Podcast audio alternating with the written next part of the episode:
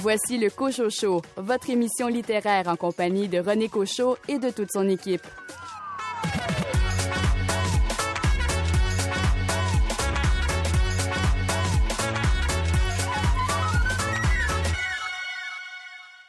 La journée le 12 août, j'achète un livre québécois a de nouveau connu un immense succès.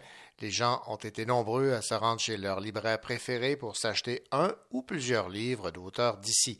Cet événement littéraire se déroule depuis 2014 et il a permis aux livres québécois de prendre leur place dans les librairies. L'événement est devenu une tradition. Bravo donc à toutes les personnes qui ont posé le 12 août ce geste si important, voire essentiel pour la littérature québécoise. Ici René Cochot. Au sommaire de l'émission cette semaine, Suzanne Leclerc présente le numéro 163 du magazine littéraire Nuit Blanche. L'autrice Patricia Godbout nous parle de la traduction en italien de son roman Bleu Bison paru chez Leméac. Rachel Graveline, vous nous parlez de quel roman jeunesse?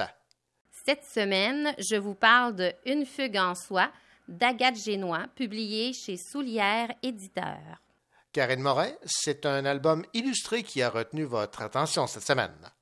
Oui, je vais vous parler de l'album La vache qui voulait faire sa place, écrit par Karine Paquin et illustré par Laurence Dechassé, publié aux éditions Michel Quintin. Stéphane Ledien, vous nous parlez d'un roman policier noir qui se déroule en partie à Sherbrooke. Je vais vous parler d'un roman qui s'appelle Les jours sans, S-A-N-G, et c'est signé Éric de Belleval aux éditions Sémaphore. André Jacques nous parlera du lien entre les Québécois et le personnage de Bob Moran et un aperçu des nouveautés littéraires prévues pour cet automne. Bienvenue au Cocho Show.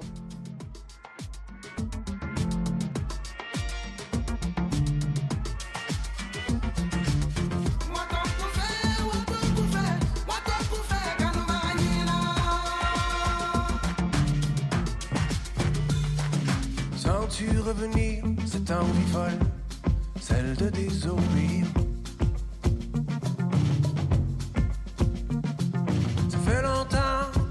lâché l'école et que tu n'as plus rien à rire. J'ai retrouvé mon chapeau à plumes, ma cravate en piano.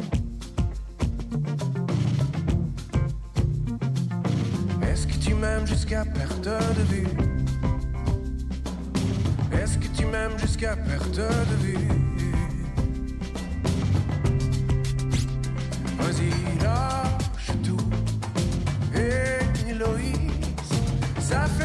tu n'as pas joué dehors. Vas-y, lâche tout. Et Héloïse, ça fait mille ans que tu n'as pas joué dehors.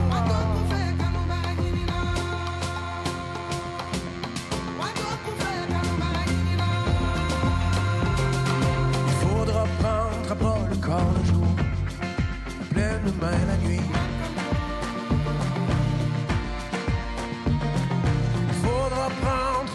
Ascenseurs et s'embrasser dedans. Chante-moi encore jusqu'à ce que ça casse, que viva, viva Las Vegas et que tu m'aimes jusqu'à perte de vue. Et que tu m'aimes jusqu'à perte de vue.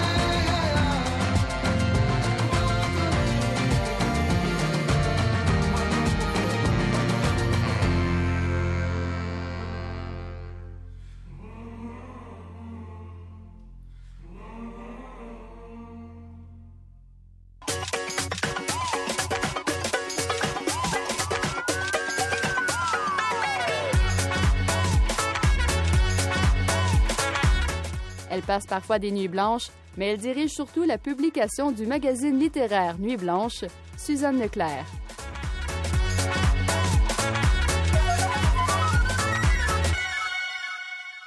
Le numéro 163 du magazine littéraire Nuit Blanche est maintenant euh, disponible et nous allons en discuter comme à l'habitude avec la directrice de la publication. Euh, bonjour Suzanne Leclerc. Bonjour René. Suzanne, d'entrée de jeu, je tiens à mentionner que je trouve particulièrement belle la page couverture. Et l'endos et le verso sont magnifiques. Parlez-moi donc de cette œuvre.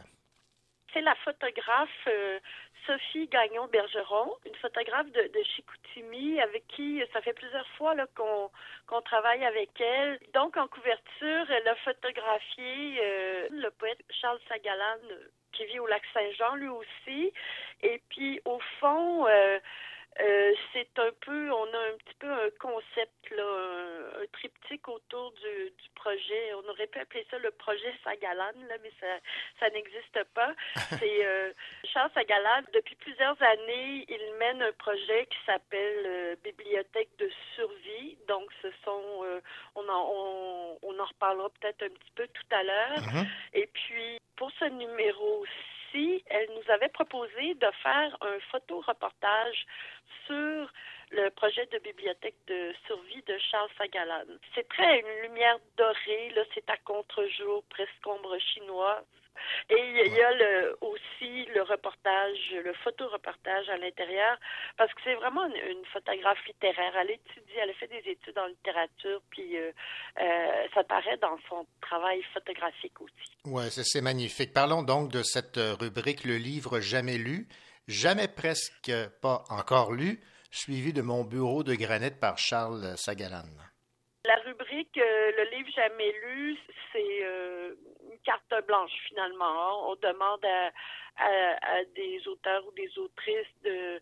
C'est vraiment un prétexte là, de partir de, de ce livre-là que vous vous promettez de lire depuis toujours, que vous n'avez pas lu. Mm -hmm. Et cette fois-ci, donc, euh, Charles Sagalan n'était pas tellement à l'aise avec euh, le, le livre que j'avais lu. Il a intitulé son texte Jamais, presque pas encore lu. oui. Et puis, c'est un texte qui est à la fois très drôle, mais aussi une réflexion très originale sur nos choix de lecture. Euh, comme euh, en fait, lui, il, dit qu'il donnerait cher pour savoir qui décide de, de ce qu'il lit Mm -hmm. euh, ou pas. Et puis euh, au passage, il nous parle un petit peu de son projet de bibliothèque de survie.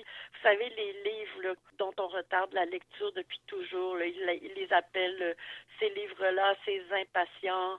J'allais les semer au vent dans un sac de plastique devant un panorama exceptionnel et vivrait une aventure sauvage.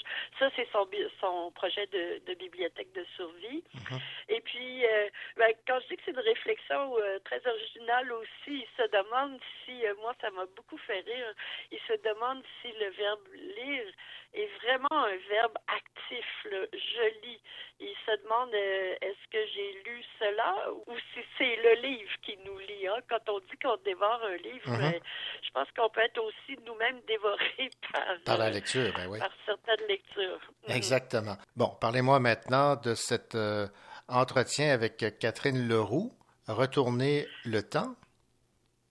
L'entretien tourne surtout autour de son plus récent livre, L'avenir, Mm -hmm. qui est une, une uchronie. Là, ça se passe à, à Fort Détroit, qui est une version fictive de la ville de Détroit, mais où les gens euh, parlerait encore français. Catherine Leroux, qui publie chez Alto, est aussi traductrice. Donc, on a une réflexion sur la traduction littéraire. Est-ce que ça influence ou pas son travail d'écrivaine à elle?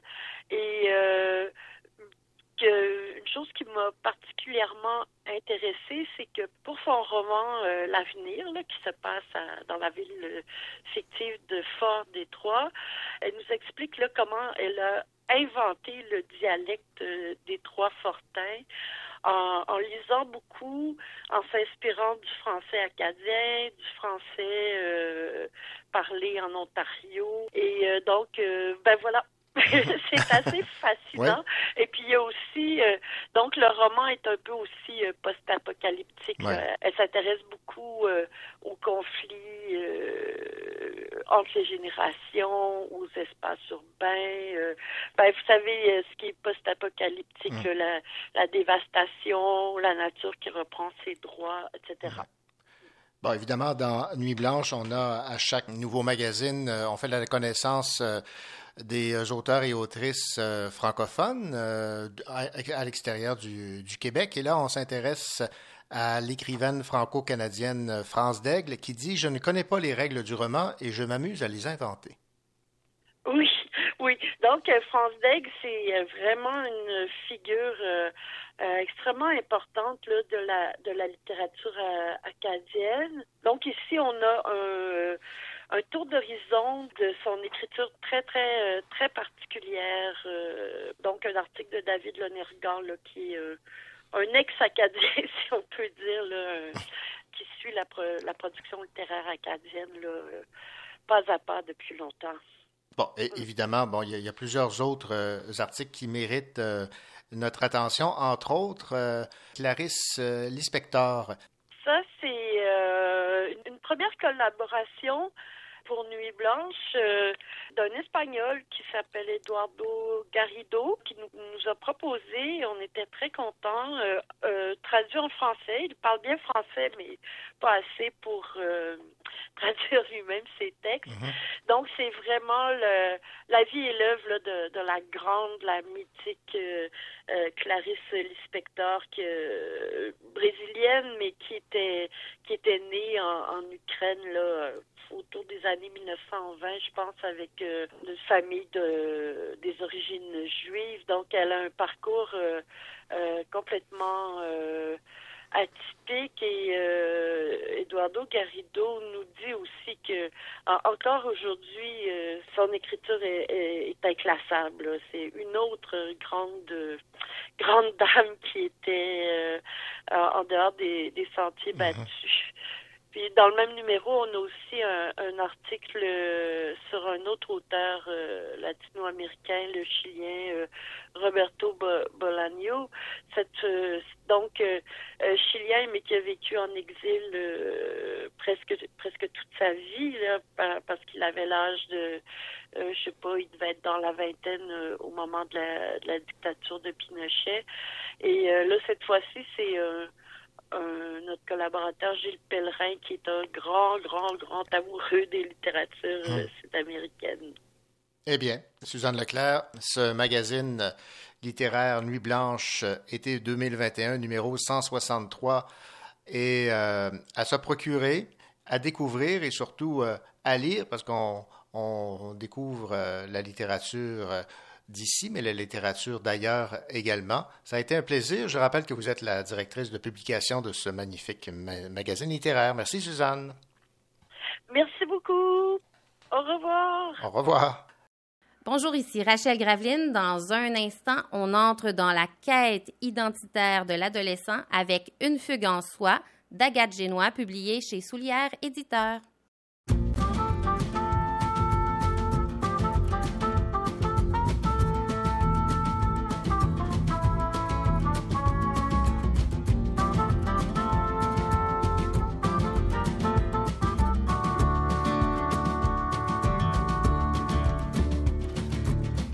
T'as jamais eu mon âge, t'as travaillé trop dur pour ça.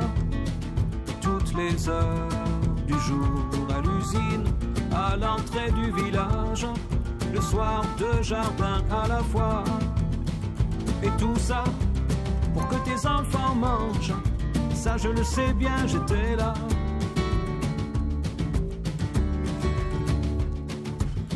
S'en prenait du courage pour se lever à ces heures-là, bien avant le jour et partir dans le pas d'éclairage, à main nue sur le guidon froid. Et tout ça pour que tes enfants dorment, ça je le sais bien, j'étais là.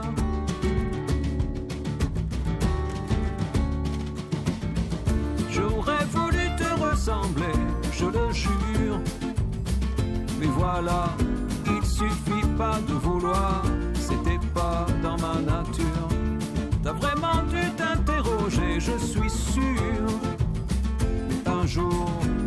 croisé une guitare, j'ai vécu comme on s'amuse. T'avais les pieds sur terre. Et j'étais tout le contraire.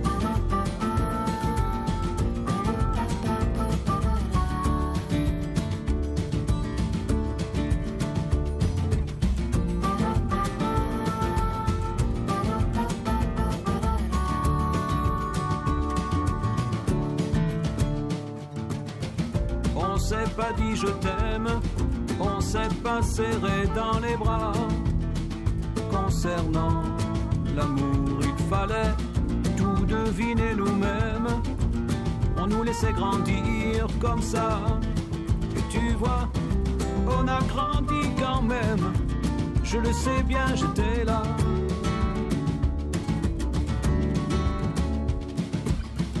D'avoir eu tant de chance, quelquefois je me sens fautif. Je regarde autour. Ma maison est immense et mon jardin décoratif. Et je sais que depuis ton lointain au-delà, t'as gardé un œil sur moi.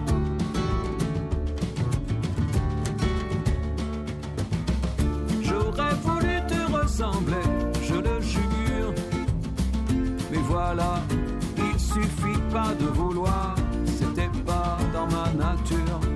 T'as vraiment dû t'interroger, je suis sûr. Un jour, j'ai croisé une guitare, j'ai vécu comme on s'amuse. T'avais les pieds sur terre. Et j'étais tout le contraire.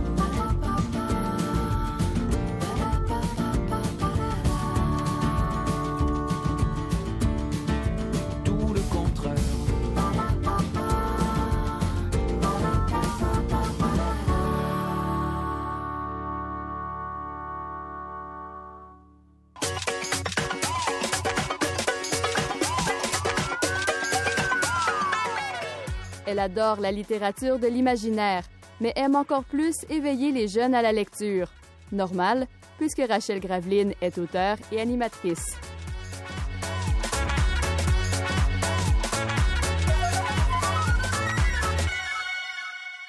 Rachel Graveline, cette semaine, il est question de fugue dans le roman dont vous avez choisi de nous parler, Une fugue en soi de Agathe Génois chez euh, Soulière Éditeur. Oui, exactement. C'est une belle histoire touchante. Dans le fond, on se retrouve au milieu d'un village perdu où on découvre dans une narration interne le personnage malheureux de Patrice, un adolescent qui a trouvé refuge dans ses dessins. Tout au long de l'histoire, on comprend que sa vie l'étouffe. Il vient de perdre un ami, il se fait intimider par des jeunes du coin et sa dynamique familiale est pas tout à fait rose. La lourdeur de son environnement lui donne vraiment l'impression d'être totalement incompris, au point où il appelle cet univers le monde à l'envers où tout va de travers. Et pour lui, le monde à l'endroit, c'est le moment où il se retrouve seul dans sa chambre et s'enfonce toujours plus loin dans son univers créatif. De là, la fugue en soi. Et un jour, un personnage particulier semble apparaître un peu comme par magie au milieu de ses dessins. Et Patrice se sent étrangement connecté au personnage et la curiosité va le pousser à faire des recherches sur le web concernant l'ambiance de ses créations un peu particulières. Et c'est là qu'il va découvrir qu'une exposition se déroule dans la ville de Québec. L'envie irrépressible de s'y rendre va l'amener à sortir de sa coquille, mais est-ce que ce voyage va aider l'adolescent à unir son monde imaginaire à celui de sa vie réelle? hein? Parce qu'il est toujours perdu en lui, dans ses pensées, dans ses créations. Et en tant que lecteur, c'est un peu ce qu'on espère pour Patrice tout le long de l'histoire. Le roman est vraiment très bien écrit. On ressent la vibration de la quête identitaire de l'adolescent Et on le découvre à travers des thèmes forts comme l'intimidation, la fugue, l'itinérance, l'anxiété et vraiment le refuge de l'artiste qui est très fort. Et d'ailleurs, euh, l'œuvre présente une dimension métaphorique assez importante avec euh, justement ses créations, sa connexion avec son personnage. Mais ça vient pas nuire au réalisme, ce qui est très intéressant. Là. Le parallèle est euh, euh, bien réussi. Donc, euh, je vous lis un petit extrait pour vous faire découvrir cette approche. D'accord. J'habite un village entouré d'un cercle de montagnes qui m'emprisonne. Dedans, j'étouffe. Pour sortir de mon village, il faut monter une énorme côte qui n'en finit plus. Une scène revient souvent dans ma tête. J'imagine un insecte tombé au fond d'un bol, et à chaque fois qu'il tente de remonter le long de la paroi, il dégringole et bascule sur le dos. Ensuite, il agite frénétiquement les pattes vers le ciel sans réussir à se redresser et à la fin, il meurt d'épuisement. Le bol, c'est mon village. La bestiole, c'est moi. Oh, Oui. ouais, efficace. C'est très efficace, puis c'est une belle écriture. Ouais. Je poursuis quand même un petit peu parce Ouais. que euh, on- c'est intéressant d'aller un petit peu plus loin dans la pensée du personnage. L'hiver, du haut de la grosse côte, quand je la regarde, le, le rectangle illuminé à côté de l'école, je vois une grande feuille blanche qui m'invite à dessiner. Les autres gars de mon âge, Brodeur et sa gang, voient tous la même chose, une patinoire, sauf Gabriel. Mais Gabriel n'habite plus ici. Et si je n'étais pas née dans le bon paysage? Et si la vie s'était trompée? Les seuls moments où je me sens vraiment bien, c'est quand je dessine. Et tranquillement, on, entre dans sa bulle et on entend la voix de son beau-père. Petit gars, sors de ta chambre. C'est toujours dans les meilleurs moments que le chum de ma mère m'appelle. Et là, on entre dans l'ambiance de son monde à l'envers qui va toujours au travers. Alors, on est vraiment dans une dynamique intéressante et plus loin, quand on le redécouvre parmi les autres, on entre vraiment davantage dans la psychologie un peu adolescente. Là. Puis j'ai un autre petit extrait pour vous montrer ça parce que je trouve euh, que ça vaut vraiment la peine d'entrer dans cette bulle-là. Ben oui, absolument. Alors, euh, le prof suggère à ceux qui le veulent de montrer leur dessin. La fille devant moi montre tout de suite le, le sien sans aucune hésitation.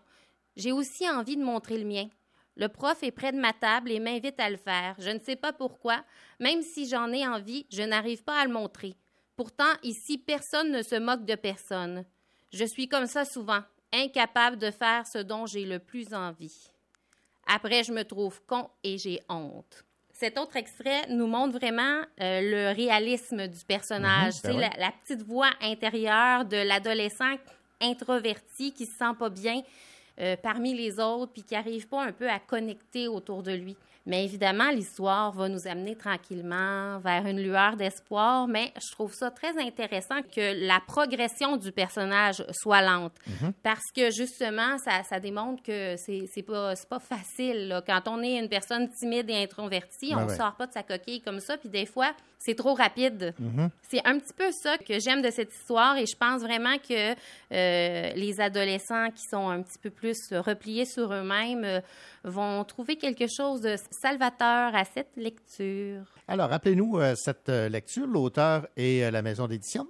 C'est euh, le roman Une fuite en soi d'Agathe Génois qui est publié chez Soulière Éditeur. Merci beaucoup, Rachel. Merci.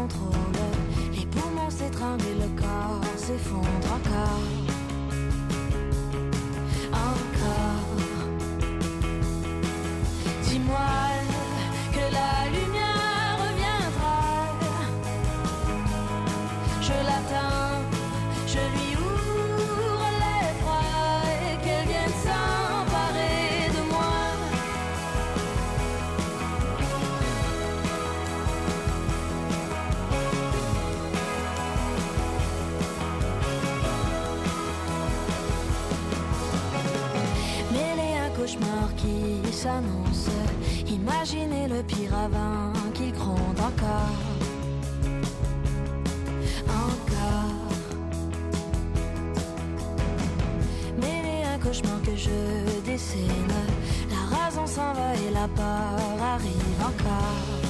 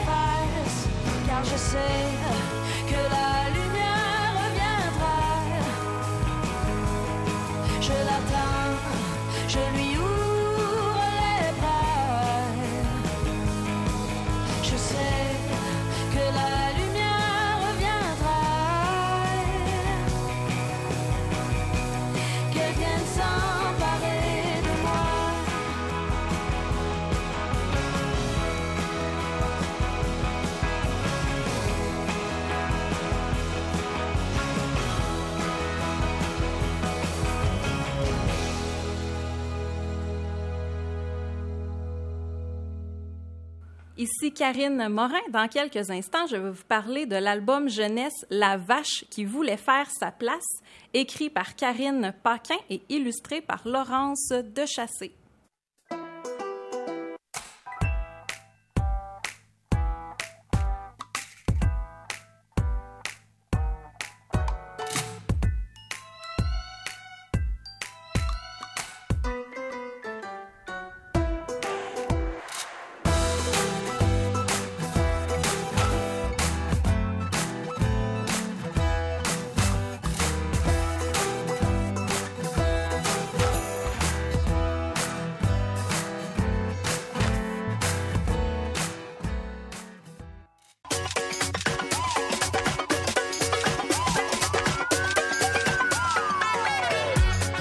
Ici Caroline Georges, vous écoutez le Cochocho, votre émission littéraire.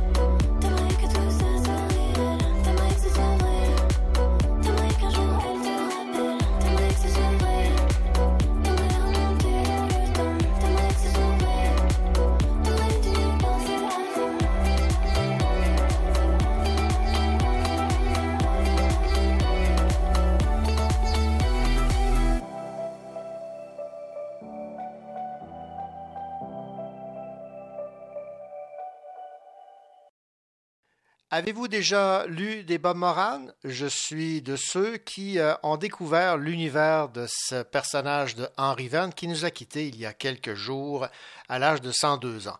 Henri Verne a écrit plus de 200 romans, mettant en vedette Bob Moran, le héros au nerf d'acier et au regard magnétique. Créé à l'origine pour le jeune lectorat des éditions Marabout, le personnage de Bob Moran a séduit rapidement un public beaucoup plus vaste et a largement inspiré des jeunes générations à créer de nombreux héros et héroïnes d'aventure, souvent pour le cinéma comme Indiana Jones. Près de 40 millions d'exemplaires de livres de Bob Moran ont été vendus. Et combien de Québécois ont découvert, grâce à l'écrivain Henri Verne, le plaisir de lire en dévorant les aventures de Bob Moran? Eh bien, cela, ils le doivent en partie à Dimitri Kazan, un diffuseur des éditions Marabout au Québec de 1951 à 1973. Il a persuadé, entre autres, le hockeyeur Jean Béliveau de devenir porte-parole de Marabout et a convaincu Henri Verne de visiter les chantiers hydroélectriques en construction pour y camper l'intrigue de terreur à la Manicouaga. À la fois pédagogue et stratège en marketing, il a révolutionné le marché du livre de poche dans ses démarches innovantes. C'est ce qu'on découvre dans le livre Les éditions Marabout Bob Moran et le Québec. Ce livre fait un tour d'horizon des publications phares des éditions Marabout dans les années 50-60 et permet ainsi de comprendre pourquoi Bob Moran et les autres livres à succès du célèbre éditeur belge ont autant conquis le cœur des Québécois. On écoute André Jacques nous parler de cet ouvrage et du personnage de Bob Moran que lui aussi a beaucoup aimé et lu. André Jacques, vous êtes, si je ne m'abuse, quelqu'un qui a dévoré les histoires de Bob Moran, les aventures de Bob Moran. Oui, ah oui, tout à fait. J'ai euh, toute mon adolescence a été euh, bercé par les nombreuses aventures de Bob Moran. Et ce livre euh, dont je vais parler tantôt Mhm. est un livre qui va particulièrement intéresser les gens de ma génération, c'est-à-dire ceux qui ont vécu une jeunesse euh, Bob Moranienne. Alors, on parle Alors- ici des, des éditions Marabout, Bob Moran et Oui. le Québec. C'est aux éditions Septentrion, c'est de Jacques Elmans. Euh, Jacques Elmans, c'est un auteur. C'est de- un Belge. Un Belge. Oui, c'est un auteur belge qui a été euh, bon, qui est bibliothécaire à l'Université libre de Bruxelles, qui est vraiment un spécialiste de l'histoire de l'édition et tout ça, et qui est un grand un grand amateur du Québec, il connaît bien le Québec, il est venu souvent et tout ça, fait que c'est probablement pour ça qu'il a, il a relié ses passions de recherche sur l'édition et de ce phénomène marabout qui a touché le Québec. Oui, parce qu'il y a une histoire d'amour entre les éditions Marabout, Bob Moran, Henri Verne et euh, les Québécois. Oui, oui, oui, il y a eu vraiment une histoire d'amour. Et euh, bon, ces histoires, euh, cette, cette maison d'édition, Marabout, a eu une influence considérable ici au Québec. Bon, c'est une maison, je, je vais parler un peu parce que c'est un des sujets euh, du livre. Le livre, il y a trois parties. La première partie nous présente l'histoire de cette maison d'édition qui est euh, l'une des premières maisons d'édition après la guerre de 39-45, l'une des premières mais- maisons d'édition, je pense même que c'est la première, à créer des livres de poche en français. On, on tentait d'imiter un peu les pocketbooks euh, américains. Il y avait eu une, une grosse influence américaine après la guerre. Donc, euh, en Belgique, il va avoir euh, la création de cette maison-là, qui est une maison belge et non pas une maison française. Euh, tout repose au départ sur un personnage qui est André Gérard, qui est un, libraire et un éditeur qui est fasciné justement par les pocketbooks. Il va créer une compagnie avec Jean-Jacques Schellens et ils vont mettre au point euh, des nouvelles rotatives qui impriment plus vite, mais aussi un procédé de plastification des couvertures pour que ces petits livres qui étaient quand même qu'on voulait vendre le moins cher possible et qui- ben pour qu'il y ait une certaine résistance Ouais. et que ça puis que ça lisse pas trop si c'est prévu pour tenir dans la poche comme on dit d'un veston ou tout ça. Alors il va fonder les éditions Marabout avec euh, monsieur Schellens. Au début, ce qu'on fait, c'est simplement des traductions de romans d'aventure et de romans policiers anglo-saxons, surtout anglais, quelques américains et tout ça. Mais peu à peu, on va commencer à créer des collections. Marabout géant, où on va publier des traductions des grands classiques qui, sur lesquels on n'a pu payer des droits d'auteur. Je pense à Anna Karenine de Tolstoï ou Les Misérables de Victor Hugo. On va commencer à publier. On va publier aussi un peu de littérature fantastique, Edgar Poe et tout ça. On va créer une, autre collection qui est Marabout Service, qui, comme son nom le dit, c'est des livres pratiques. C'est dans ça que vont être publiés le, les- les li- le- le célèbre livre sur l'éducation des enfants du docteur Spock, euh, des livres sur la psychologie, euh, notamment les livres de Pierre Daco sur la psychologie et la psychanalyse, qui ont été, en tout cas, notre éveil, l'éveil de ma génération à la psychologie, tout ça. Et évidemment, la collection Marabout Junior, qui, elle, est destinée aux, ad- aux adolescents, avec des grands récits d'aventure. Pas seulement des Bob Moran, il y a des biographies de Jean Mermoz, un grand pilote de l'époque, de Marie Curie, de Louis Pasteur, etc., de, de ces grands, euh, de- de grands personnages comme ça de l'histoire des sciences, de l'aventure. Mais c'est surtout, évidemment, dans cette collection Marabout Junior, des aventures de Bob Moran et de Bill Ballantine Ouais. qui vont euh, être les, les- les- les grands succès de, de la collection, avec le premier Bob Moran qui est publié en 1953, qui s'appelle La Vallée infernale, et qui va être suivi de 141 autres titres, ce qui fait 142 en tout, 142 aventures de Quand Bob Moran. une production. Ah, c'est une production gigantesque. Je pense qu'il en publiait un à tous les deux mois. Euh, aux deux mois, il y avait le Bob Moran qu'on attendait avec impatience. Et il y avait aussi une collection pour les filles, hein, la collection Sylvie. Euh, Sylvie, qui était une hôtesse de l'air et qui a eu toute une série, c'était écrit par René Philippe, et qui a eu toute une série d'aventures féminines aussi. Là, on était à une époque où euh, les aventures des filles, c'est pas la même chose que les aventures des gars. Et alors, c'était très genré, comme on dit Mhm. aujourd'hui. Alors, c'est ça, il y aura Sylvie. Puis, d'autres collections aussi, Marabout Flash, je sais pas s'il y en a qui se rappellent de ça, qui étaient de petits livres de poche carrés, de format carré, euh, qui étaient vraiment des petits livres pratiques sur à peu près tous les sujets. Euh, je sais recevoir, tu sais, par exemple, pour un petit party. Il y en avait sur les avions, sur les autos, dormir mieux. Alors, vous voyez, vraiment de petits livres pratiques qui étaient, bon, qui se vendaient très peu cher. Et la dernière collection, ça a été Marabout Université, où euh, on publiait là, des, des ouvrages universitaires. Je pense, par exemple, il y a une histoire universelle en 12 volumes. C'est un gros, gros coffret. C'était donc euh, une maison d'édition qui s'est vraiment, vraiment diversifiée au cours des années et qui avait un, un chiffre d'affaires absolument colossal. Ben oui, je ne soupçonnais pas que c'était si gros qu'ils avaient publié autant et Ah, dans euh, sous oui. différentes formes. là. Ah oui, il s'est vendu des millions de marabouts au Québec. Et au Québec, justement, c'est un personnage, euh, Dimitri Kazan, Kazanovitch, mais qu'on appelait Dimitri Kazan, qui lui est- après la guerre, s'était réfugié en Belgique et en 51 va immigrer au Québec et qui va devenir le distributeur, le promoteur, le directeur de marketing de la collection Marabout au Québec. C'est lui qui va de, de librairie en librairie. Euh, à cette époque-là, il n'y avait pas de grandes chaînes de librairies comme Renaud-Bré ou Archambault aujourd'hui, mais qu'il y avait quand même dans à peu près toutes les, les villes un petit peu importantes quelques librairies. Il rencontre les libraires, euh, il fait lui-même la mise en place des livres. C'est lui qui va introduire, entre autres, les tourniquets, Ah, alors ouais. qu'on retrouve encore dans certaines Ben oui, librairies, oui. là, espèce de, de colonnes qui pivotent et euh, où on a des livres sur les Mhm. quatre côtés, etc. Oui, ce qui est parfait pour ces livres, euh, pour les livres de Ben poche. oui, et pour ben les... oui.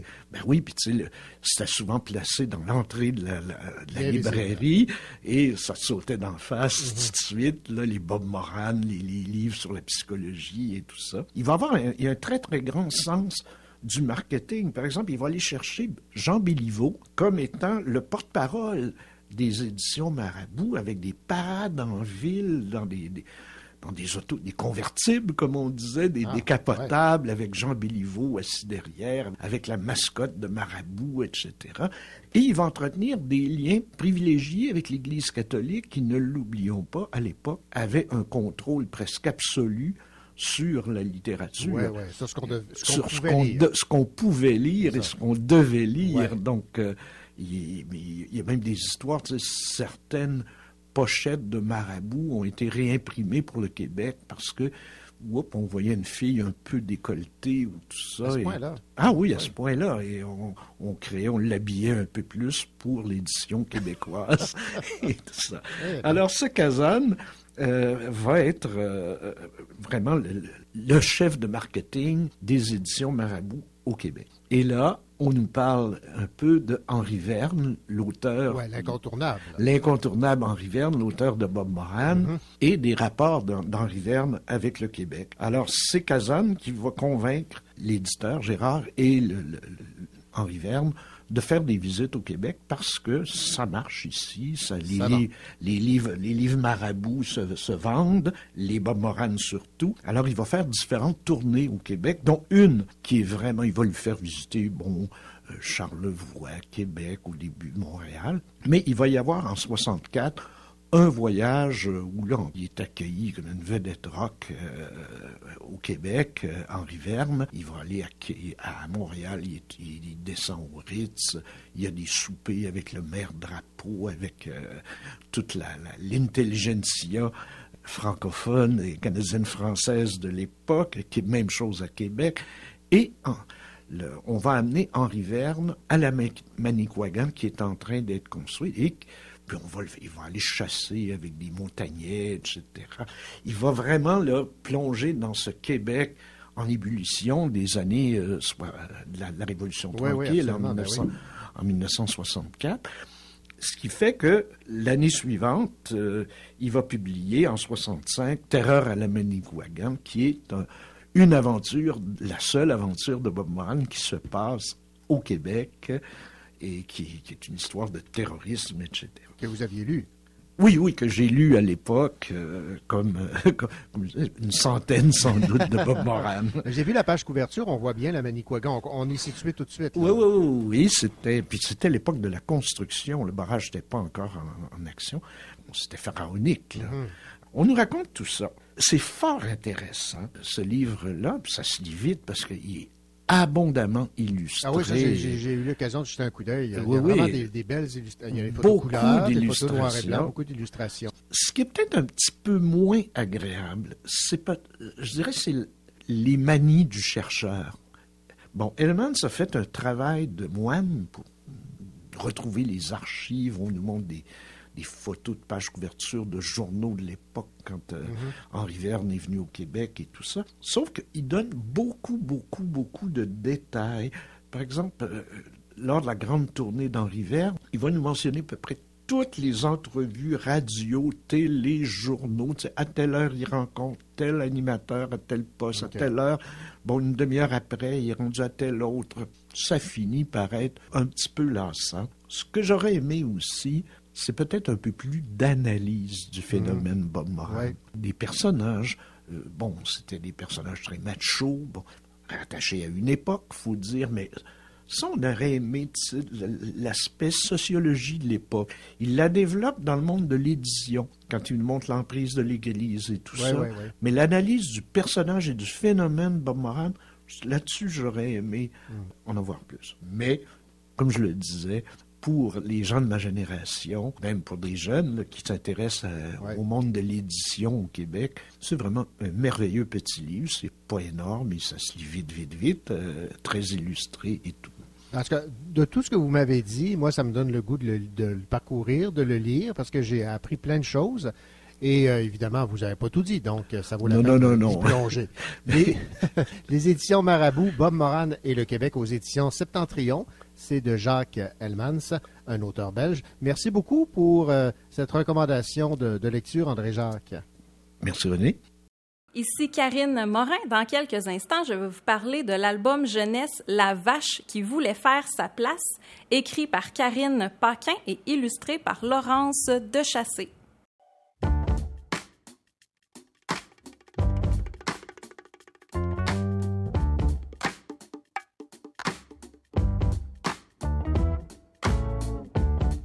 Je pas de les nuages qui viennent de l'Ontario.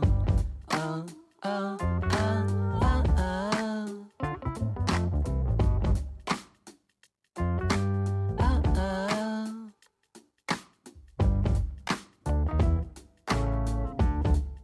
les trouve bizarres quand même. D'être pointu de même. Mais voyons donc, y a pas personne dans la place. Y a pas personne dans la vie, y a pas personne qui réalise que ça fait depuis les 70s qu'il a pas mangé de fucking cerises. J'aurais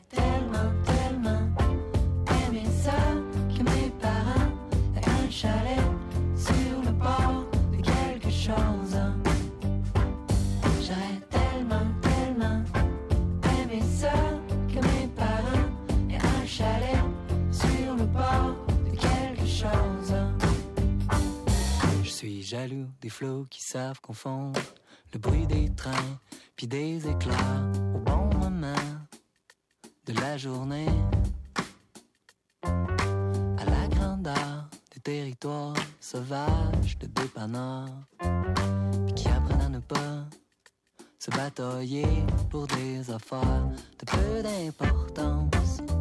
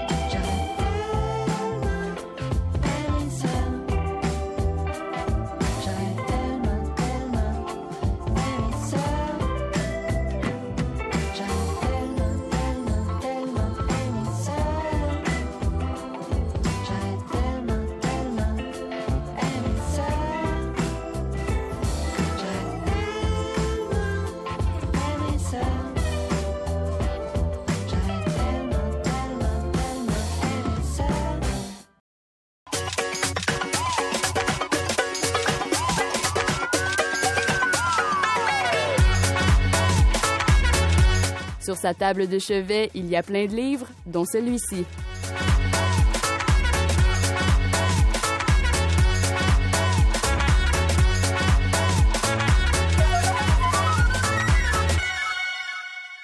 Bonjour, Karine Morin. Bonjour René. Karine, dans vos mains, un livre, un album illustré d'une collection chez Michel Quintin que j'apprécie particulièrement. C'est une, euh, une série qui euh, est vraiment très humoristique, mais qui passe de- des messages de façon subtile, de façon euh, très intéressante.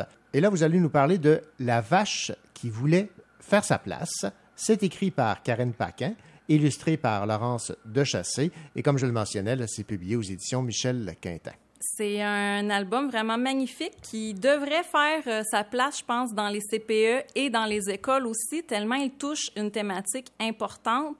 Donc, dans cet album-là, on parle d'acceptation des différences, d'intégration, donc des thèmes qui sont vraiment importants à transmettre chez les tout-petits. Et ce que j'apprécie de cette série-là, justement, c'est que de façon euh, subtile, on passe des messages, parce que là, c'est une vache qui, voulait, qui veut faire sa place. Alors, résumez-nous l'histoire. Donc, euh, après un incendie à la ferme voisine, un fermier va récupérer une des vaches pour l'emmener à sa ferme. Mais Bridget, c'est une vache Highland native d'Écosse. Elle est donc brune, avec des poils plus longs, de grandes cornes et un accent. Bref, elle ressemble pas aux autres vaches de la ferme qui, elles, sont blanches avec des taches. Donc, euh, Bridget se fait même refuser l'accès à la- à l'étable en soirée avec les autres vaches à cause de sa différence. Elles veulent vraiment pas l'accepter. Mais par chance, les autres animaux de la ferme sont beaucoup plus gentils avec elle et ils vont l'aider à organiser un rassemblement international de vaches. Donc, des vaches de partout vont participer et aussi de toutes les origines, ce qui va faire comprendre aux vaches de la ferme qu'une vache est une vache avec ou sans tache. Ben voilà, une vache, c'est une vache, avec ou sans tache. Maintenant, vous l'avez beaucoup aimé, ce, ce livre. Oui, c'est vraiment un très bel album qui aborde un, un sujet important, comme je disais tout à l'heure. Et comme on disait aussi, malgré la morale qui est transmise, il n'y a pas de ton moralisateur Voilà, euh, dans ça. le texte. Donc, le message passe mieux, je pense, auprès des jeunes parce que justement, on ne veut pas leur inculquer quelque chose. C'est le premier livre, moi, que je lis de cette série-là et euh, j'ai vraiment pas été déçue. Euh, je vais sûrement même me procurer les autres euh, bientôt parce que ça permet euh, d'ouvrir des belles discussions avec les enfants, justement. Ouais, j'en ai lu. euh, en fait, j'ai pas mal tout lu les, les albums de cette collection-là. Il y a les questions de droit de vote aussi. En tout cas, il y a, il y a plein de thématiques qui sont, euh, qui sont élaborées. Maintenant, euh, les enfants, j'imagine, autant que vous, ont apprécié la lecture de La vache qui voulait faire sa place? Oui, euh, j'ai mes collègues au CPE où je travaille dans les groupes de 4-5 ans qui ont raconté cette histoire-là. Elles ont beaucoup aimé l'histoire, les enfants aussi. La thématique, encore une fois, est super importante et ça permet aussi d'aider à la transition vers l'école pour les enfants en CPE, puisque c'est à l'école aussi qu'ils vont sûrement être confrontés à un plus grand multiculturalisme, Mhm. puisqu'on s'entend qu'il y a plus d'enfants dans une école que dans un CPE. Mais le texte est peut-être est très riche, il est très intéressant, mais il est un peu long pour des enfants préscolaires. Donc, nous, on s'était dit que vers 6-7 ans, ça serait, je pense, l'idéal pour euh, un livre comme ça. D'accord. Alors, La vache qui voulait faire sa place, écrit par Karine Paquin, illustré par Laurence Dechassé aux éditions Michel Quintin. Merci, Karine. Mais ça fait plaisir, René. Bonjour, ici Stéphane Ledien. Dans un instant, je vous parle du roman noir Les Jours sans de Éric de Belleval aux éditions Sémaphore.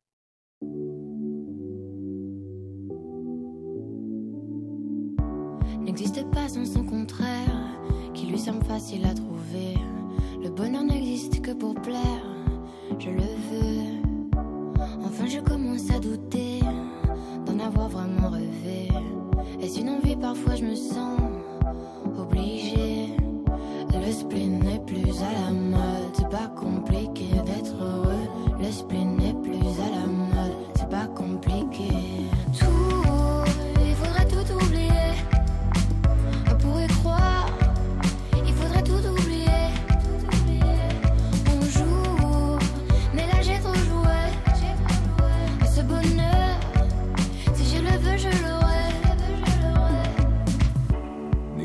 sans son contraire.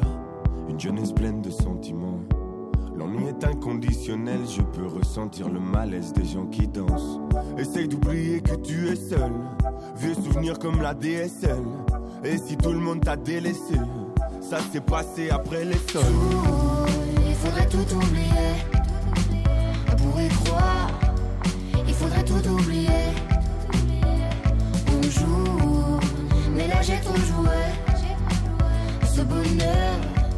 Si je le veux, je l'aurai. Le spleen n'est plus à la mode, c'est pas compliqué d'être heureux. Le spleen n'est plus à la mode, c'est pas compliqué. Le spleen n'est plus à la mode, c'est pas compliqué d'être heureux. Si ça me soit juste heureux, si tu le voulais, tu le serais. Ferme les yeux, oublie que tu es toujours seul. Oublie qu'elle t'a blessé, oublie qu'il t'a trompé, oublie que t'as perdu tout ce que t'avais. Si ça me soit juste heureux, si tu le voulais, tu le serais.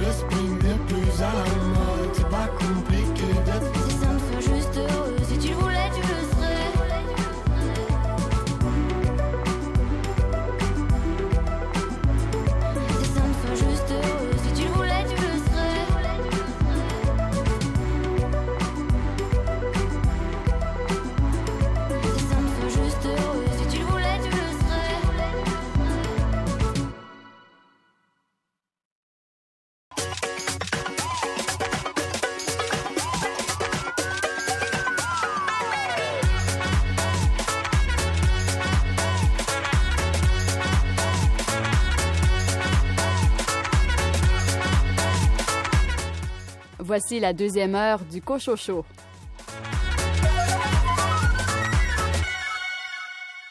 Au sommaire de cette deuxième partie d'émission, Patricia Godbout nous parle de la traduction en italien de son roman Bleu Bison paru chez Leméac. Stéphane Ledien, vous nous parlez d'un roman policier noir qui se déroule en partie à Sherbrooke. Je vais vous parler d'un roman qui s'appelle Les Jours sans, S-A-N-G, et c'est signé Éric de Belleval aux éditions Sémaphore. Quelques nouvelles littéraires et un aperçu des nouveautés littéraires prévues pour cet automne. Bonne deuxième heure.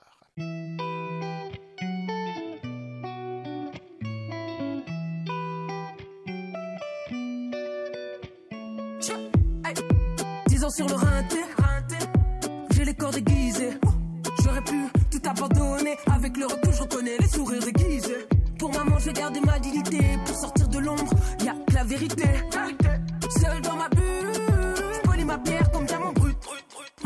Ma raison. C'est le cœur qui guide mes pas. On dit que le cœur a ses raisons. Que la raison ne connaît pas. Ma passion mène ma raison.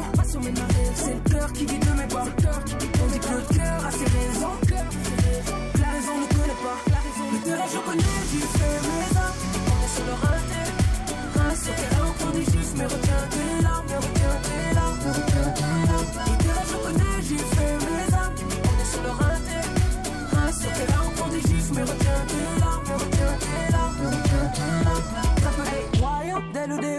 A surmonté les obstacles un à un. Donne-moi l'idée d'entrer dans la danse. Masque les apparences, fais pas dans l'arrogance. Toutes nos manigances. Si tu me connais, tu sais que je suis contre l'injustice.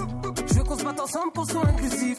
Seul dans ma bulle. Pour avancer la barre, faut du recul. Ma. Passion mène ma raison. C'est le cœur qui guide mes pas. On dit que le cœur a ses raisons.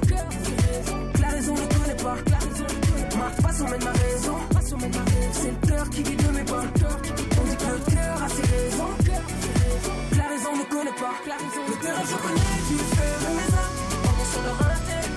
Un sur tes larmes, pour des gifs, mais retiens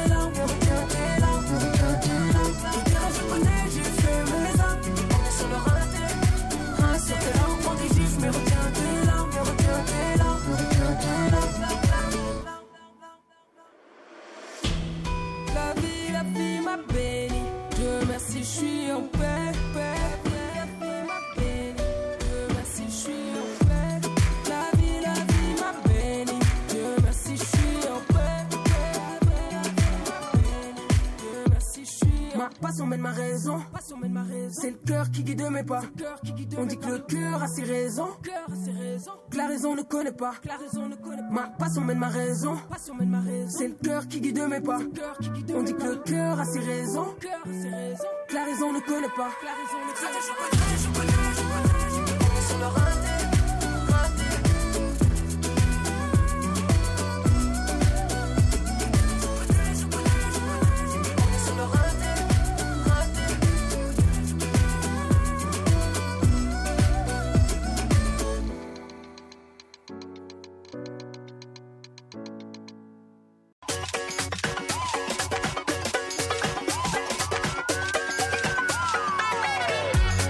L'histoire ne dit pas s'il aime son café noir, mais une chose est sûre, il aime particulièrement le roman policier noir. Stéphane Ledien.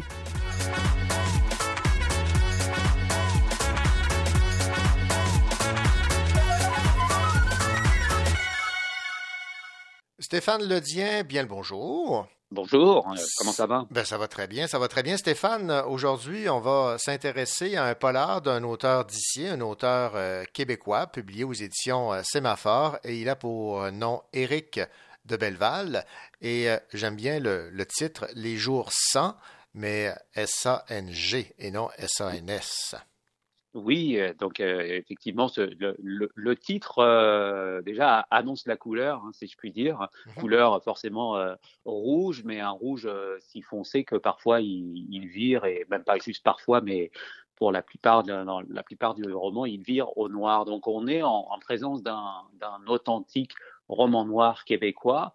Euh, je le dis, ça mérite d'être souligné, car au, au Québec, le genre du roman noir est assez assez nouveau et il est euh, moins pratiqué par exemple qu'en France où c'est plus une tradition peut-être à cause des, des collections, des directions éditoriales, etc. Mm-hmm. Ou au Québec on avait tendance à, à faire euh, et d'ailleurs ça n'est pas une mauvaise chose, c'est, c'est culturellement inscrit dans, dans, dans l'ADN du continent si j'ai envie de dire. On avait tendance à faire du thriller à l'américaine, Voilà. du, du roman policier, euh, avec un héritage, oui, de tous les, les auteurs américains euh, qui font quand même du, du roman noir, mais avec ce côté aussi typiquement euh, jeu d'esprit, énigme policière, enquête de terrain, et le côté, il y avait un côté dur à cuire, mais là, on se retrouve avec une, une approche typiquement roman noir en termes de traitement des personnages, etc. Alors, je sais que René, que si je me trompe pas, que vous habitez Sherbrooke ou dans les environs. Tout à fait, à Sherbrooke, oui. Et voilà, et on est donc en présence d'un roman qui, euh, figurez-vous, se déroule à Sherbrooke. Donc, si j'étais vous, je me méfierais un peu quand je- la prochaine fois je sortirais de,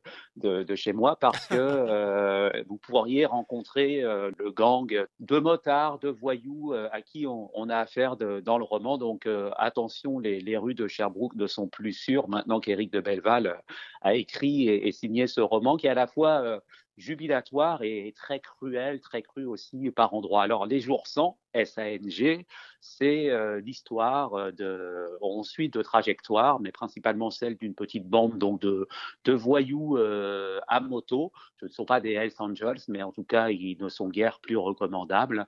Et ils vivent de menus larcins, de- d'entourloupes, de- d'arnaques à la, à la petite semaine, où en gros, ils aspirent à une liberté, mais c'est une liberté qu'ils achètent au détriment de, de celle des autres. hein. C'est-à-dire qu'ils vont, ils vont voler, ils vont, ils vont agresser quand même, ils vont euh, emmerder le monde, si vous me passez euh, l'expression. Et puis de l'autre, la trajectoire de, de entre guillemets gentils euh, bourgeois de, de, banlieue, des gens qui, qui vivent un peu dans, le confort, mais dans une certaine monotonie du quotidien, euh, dont l'un travaille euh, dans un Walmart, d'autres travaillent dans des petits magasins, d'autres encore sont fonctionnaires à, à Revenu Québec, ce genre de choses. Et, et on voit la, ces deux trajectoires vont être amenées à, se croiser dans le cadre d'un une rencontre dans, une, dans un grand magasin, mais qui va euh, déboucher sur un, un acte euh, criminel, une, une mort violente accidentelle. Mais évidemment, euh, comme les, euh,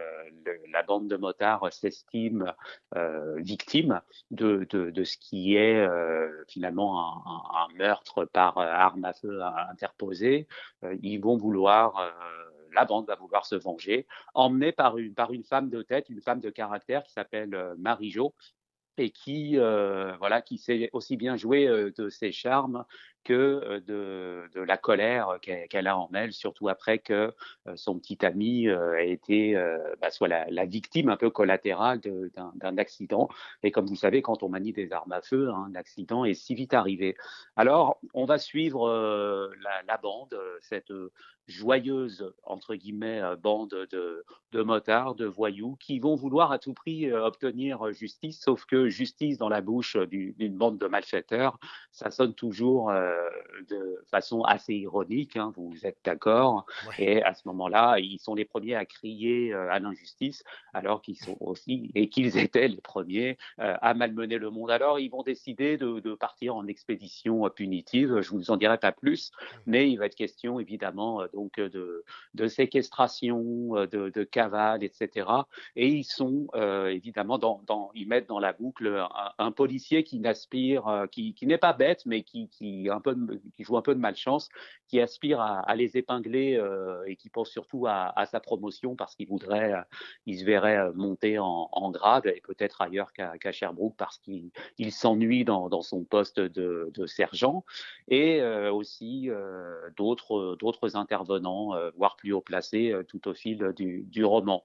Alors comme je le disais, on suit ces deux tra ces, ces trajectoires, mais c'est surtout finalement dans la deuxième partie du roman, on va surtout se concentrer sur celle des, trois voyous et euh, toute la question euh, du roman vient de l'ambiguïté morale ou éthique finalement au sujet de, ces personnages.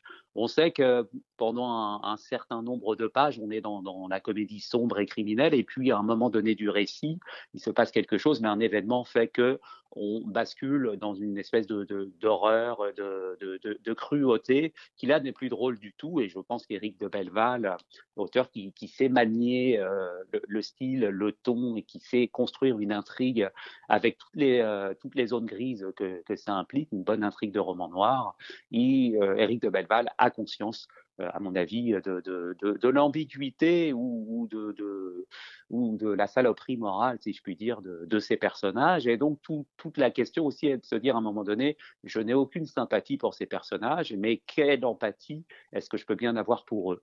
Et on se pose la question, et je me suis demandé, est-ce que c'est est-ce que un bémol? Est-ce que c'est un est-ce que c'est quelque chose de un, un, un, certain manque, moi, en tant que lecteur de romans noirs? Et je me suis dit, s'il y a ambiguïté, si je me pose la question, si je ne suis pas sûr euh, d'avoir de l'empathie, mais je ne suis pas sûr de ne pas en avoir non plus, c'est que il a bien l'auteur a, a, réussi son coup euh, dans la mesure où on, on cherche quand même à, à savoir quelle sera le, la destinée de ces personnages, mais pour lesquels, encore une fois, on, on n'a aucune sympathie dès le début. On sait que ce sont des petites frappes, des empêcheurs de, de c'est des empêcheurs de tourner en rond pour le narrateur, mais pour le lecteur, ce sont surtout de, de gros emmerdeurs et on ne serait pas euh, malgré tout mécontent de les voir, euh, de, de, voir que la Terre s'en débarrasse une bonne fois pour toutes.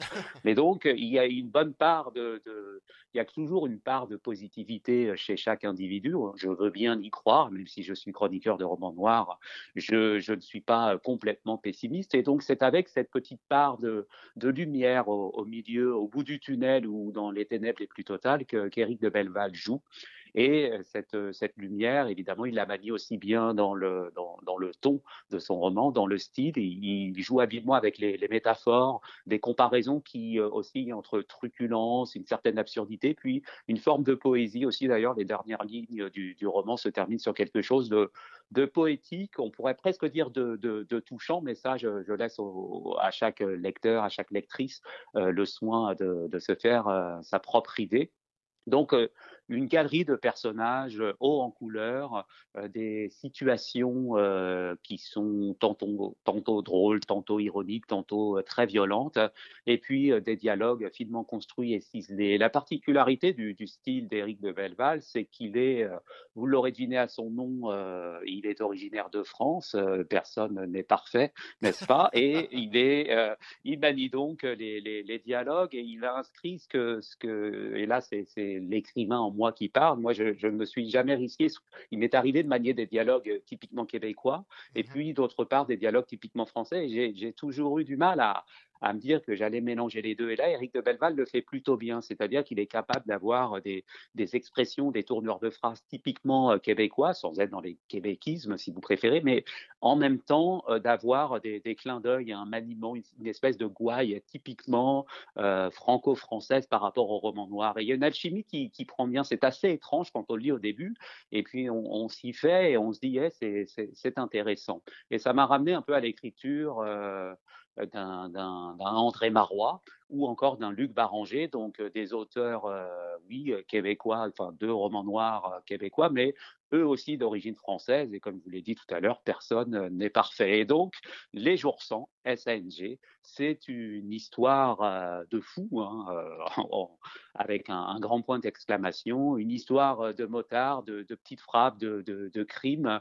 qui se déroule à Sherbrooke, et puis après dans, quelques autres parties du Québec, et notamment, il y a de jolies scènes un peu un peu, j'ai envie de dire, très pictural et aussi champêtre aux, trois quarts ou vers la fin du, roman. Et ces scènes-là, euh, je me suis surpris à penser qu'elles auraient pu très bien se dérouler dans la campagne française, puisqu'il y a quand même ce point commun entre la France et le Québec, une certaine ruralité. Et j'ai aimé la, description qu'Éric de Belleval en fait. Donc, on est en présence, comme je le disais tout à l'heure, d'un authentique roman noir euh, du Québec qui sait très bien manier l'ambiguïté et la, la saloperie morale, j'ai envie de dire, et qui sait euh, poser des, des, personnages, des situations, des dialogues incisifs. Il y a à la fois beaucoup d'ironie, beaucoup de cruauté. Ça s'appelle Les Jours sans SANG et c'est signé Éric de Belleval et j'ai pris euh, beaucoup de plaisir à le lire.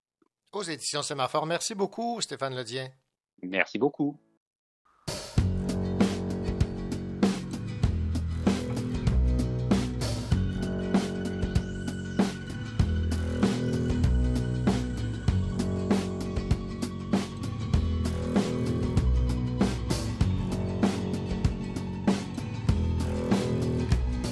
Les chiens aboient, le train passe, c'est la nuit, pas loin de minuit. Les étoiles sont magnifiques, le ciel est noir, de ce noir bleu que l'on voit quand on est triste ou bien joyeux. Les chiens aboient, et Willy, le vieux Willy, écrit. À toi, ma bouteille de whisky, je lègue ma tristesse et mes ennuis. À toi, ma bouteille de whisky, je lègue mes fucking soucis, j'ai raté ma vie.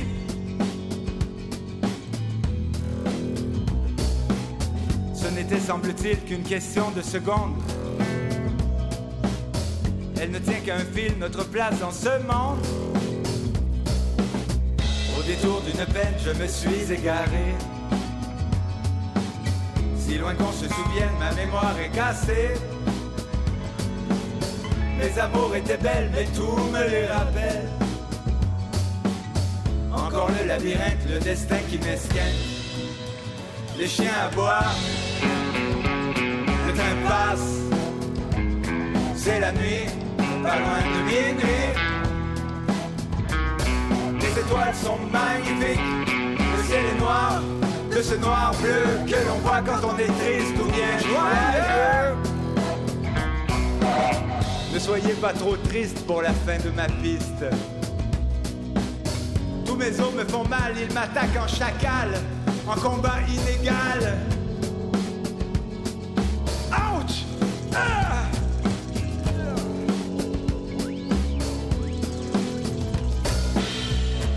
De démons, de fantômes en sommeil.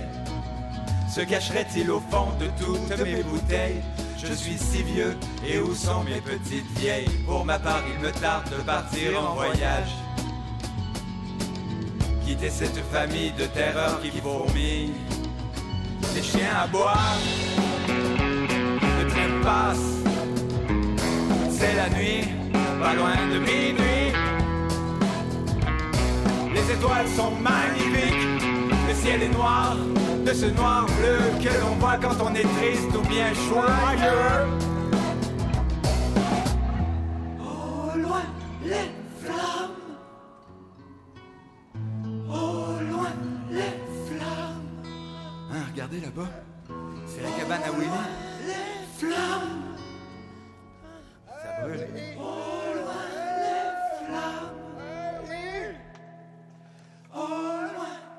Et au vent qui emmènera la fumée de ma cabane en bois. Je lègue ma philosophie et aussi toutes mes idées de génie. Et enfin toi, le passant qui passera, je te lègue ma porte-nova. Je te préviens tout de suite, l'amour n'existe pas.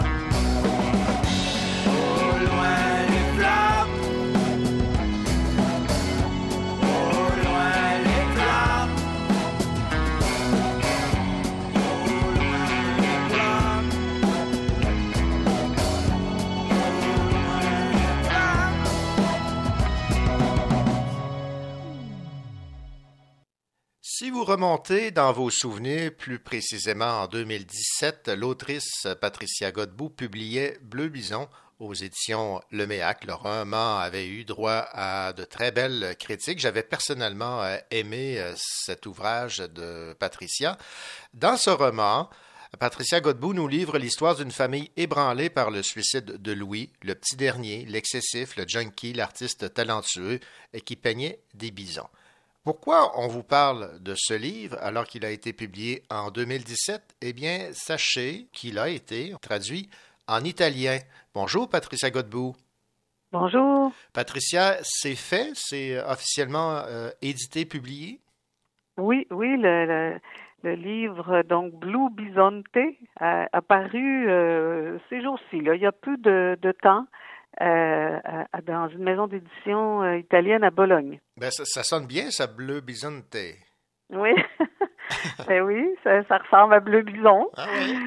oui. Bon, expliquez-nous les, les- les circonstances entourant la, la traduction en italien de ce roman, parce qu'il y a quand même un espace entre sa publication en 2021 et, là, et sa, sa, sortie en 2017. Là. Oui, oui. Mais ça, le fait que bon, il peut, il puisse s'écouler un certain nombre d'années avant une publication et sa traduction, c'est ça, c'est un peu euh, normal. Mais quand même là, euh, euh, ce qui s'est produit, c'est qu'un professeur de littérature québécoise en, en Italie, qui s'appelle Gerardo Acerenza, qui était de passage à, qui était de passage à l'université de Sherbrooke. On me l'a présenté. Il se cherchait des, romans, court roman à, faire traduire à, ses étudiants dans le cadre d'un séminaire de traduction littéraire, donc de, de, de à faire traduire du français vers l'italien. Bon, j'ai recommandé quelques titres, mais je venais de, de, de, faire paraître Bleu Bison. Puis là, ben, j'ai osé lui dire, ben, en tout cas, moi, j'en ai publié un. Et puis, j'en avais un exemplaire dans mon bureau. Puis, je, je lui ai offert. Puis, euh, il est reparti avec ça en Italie. Puis, euh, quelques temps après, ben c'est ça. Il en a fait euh, traduire des extraits par euh, ses étudiants dans le cadre de son séminaire. Puis ça lui a vraiment donné envie de le traduire lui-même, donc de reprendre la traduction au complet et de, le traduire, ce qu'il a fait. Donc vous imaginez bien que moi, ça m'a réjoui d'apprendre cette nouvelle.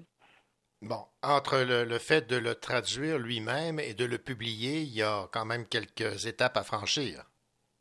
Absolument. Puis ça, c'est la partie, on, pourrait dire, euh, la plus laborieuse ou la plus incertaine, euh, parce qu'il faut trouver un éditeur, il faut que les démarches soient faites pour euh, l'obtention des droits par le MEAC, l'éditeur ici au Québec, et tout ça prend du temps, puis il peut être compliqué, puis il y a des allers-retours et tout ça. Mais bon, finalement, euh, le, traducteur euh, est tombé sur une petite maison d'édition de Bologne euh, qui s'appelle Il Libri di Émile, les livres d'Émile, et donc qui l'éditeur Monsieur Poda s'est montré intéressé, et donc à partir du moment où cet éditeur-là a été mis dans le coup, ça s'est fait assez rapidement. Bon, il fallait que votre auteur italien soit convaincu de la qualité de votre œuvre, Bleu Bison, pour euh, faire ces, ces démarches-là. Ben c'est ça, c'est euh, souvent hein, euh, les traductions à, à ce niveau-là, là, euh, de, de, de livres, euh, on pourrait dire de moindre diffusion, là, tu sais, Bleu Bison, quand même pas un best-seller, là. C'est beaucoup une affaire, puis même plus largement, on peut dire que la traduction littéraire, c'est souvent une affaire de, de, de coup de cœur et de passion. C'est un, un, mhm. un autre, un traducteur euh, qui euh, va euh, se passionner pour un livre puis qui va avoir envie de partager cet intérêt, ce plaisir de lecture qu'il a eu à un nouveau public. Et donc, le traducteur passeur, hein, c'est très euh, souvent euh, le cas. Mhm. Bon, les best-sellers qui, qui vont remporter des gros prix puis qui vont être traduits d'office, euh, c'est autre chose, si on veut. Mhm. Mais il y a tout ce, ce à, un autre niveau, de plus petite diffusion, il y a ce travail des professeurs, lecteurs, critiques qui vont eux-mêmes se faire passeurs pour euh, que quand ils s'adonnent aussi à la traduction pour pour euh, que pour faire voyager les livres et ça c'est absolument merveilleux. Et l'histoire que vous racontez, Patricia Godbout, dans Bleu Bison ou Blue Bison Day, ben c'est universel.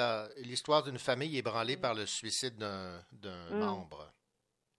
Ben oui, c'est de ça que je me suis rendu compte en, en quelque part, c'est que bien que le livre est, euh, soit très euh, ancré hein, dans une, euh, un espace-temps québécois et estrien, entre autres, ben la l'histoire elle-même, elle peut rejoindre des gens ailleurs, qui est comme comme comme dans, dans, le sens d'une famille euh, éplorée, mais aussi du, du décès de, de la mère et la, la, dislocation, pour le dire comme ça, de la maison familiale. Euh, ça aussi, c'est des expériences euh, qui sont vécues partout, tu sais. Et, et donc ça, il y a quelque chose là-dedans qui qui a plu et qui a, qui a passé, là, qui a passé euh, la rampe. Et donc, euh, euh, on a estimé que ça pouvait intéresser au-delà de, de, son premier public, si on veut. Bon, l'avez-vous en votre possession, Patricia Godbout, cette traduction en, en italien? Oui, oui, oui. Et Oui, c'est oui, la oui. même page couverture? C'est la même page couverture. Le livre est un peu plus de format un peu plus petit, euh, mais euh, sinon euh, c'est la même image de, de couverture où on voit un bison mais qui est pas bleu. Euh, et et, non, il est très beau le livre euh, en dans, dans son édition italienne. C'est une, une très belle production. Je, je lis un peu l'italien, donc je me disais que j'allais essayer de le lire en italien pour le plaisir, pour Ouais. voir comment ça sonne, tu sais. Oui, mais vous connaissez l'histoire, Ouais. c'est déjà sans partant. là. Mais euh, ouais, mettons que oui, là. Il n'y a, pas- a trop de suspense de ce Non, c'est ça, exactement. Vous connaissez le début, le milieu et la fin. Maintenant, est-ce que vous avez euh, su combien d'exemplaires étaient imprimés?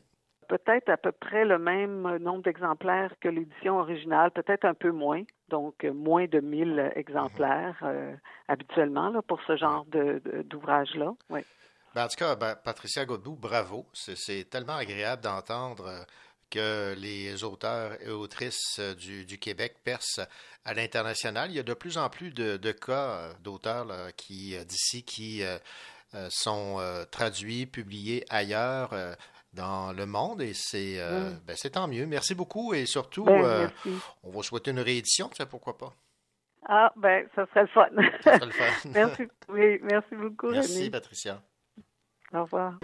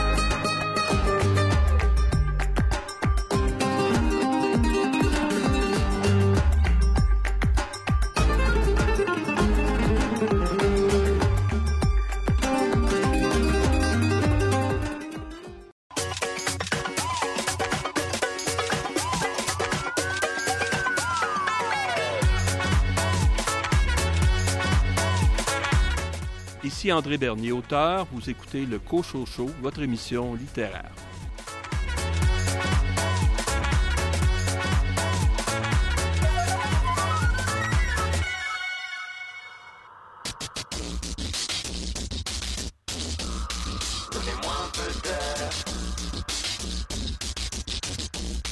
Un fermé la fenêtre. Approche-toi petit, écoute-moi gamin. Je vais te raconter l'histoire de l'être humain. Au début y avait rien, c'était bien. La nature avançait, y avait pas de chemin.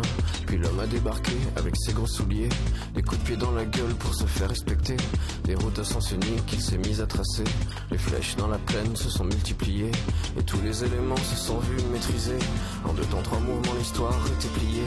C'est pas demain la veille qu'on fera marche arrière. On a même commencé à polluer les déserts. Il faut que tu respires. C'est rien de le dire. Tu vas pas mourir de rire. Et c'est pas rien de le dire.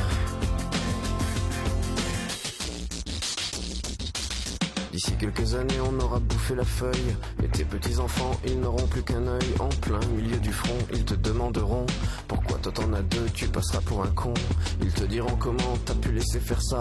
T'auras beau te défendre, leur expliquer tout bas. C'est pas ma faute à moi, c'est la faute aux anciens. Mais y aura plus personne pour te laver les mains. Alors voilà petite histoire de l'être humain.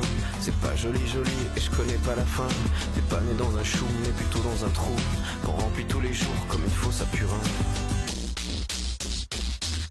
Et on a bien grandi, on n'est plus des gamins. Ok. Qu'est-ce qui a changé? Pas grand chose, je crois bien. Ok. Droit dans le mur, on continue de foncer. Et la seule différence maintenant, c'est qu'on le sait. Je vous en veux, vous qui étiez avant nous. Ok. D'avoir pas fait grand chose pour éviter le trou. On cherche des excuses quand la terre se désole. Mais en creusant notre tombe, on trouvera peut-être du pétrole. Je mets un masque pour aller à la mer. J'enfile un casque VR pour prendre l'air. On fonce dans le fossé, à pas de géant. On dit que l'herbe est plus verte sur les écrans. Un boomerang est dans la face comme un déferlement. Les vieilles erreurs, les emballages que nous ramène le vent. Les trop tard quand les taux se resserrent. Si c'est pas rien de le dire, alors c'est quoi de le faire? Pour les jeunes, je crois que je suis déjà vieux. À la fin, qui restera debout? On espère que la génération future fera mieux. Mais celle d'avant, espérez pareil de nous. Il faut que tu respires. Donnez-moi un peu d'air. C'est demain que tout empire. Et demain c'est hier. Tu vas pas mourir de rire.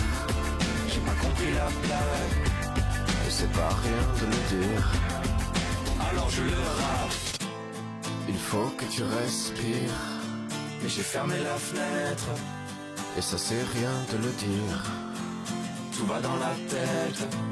Tu vas pas mourir de rire. Je comprendrai peut-être. Et c'est pas rien de le dire. Ah, t'avais raison. Il faut que tu respires. Donnez-moi un peu d'air. C'est demain que tout empire.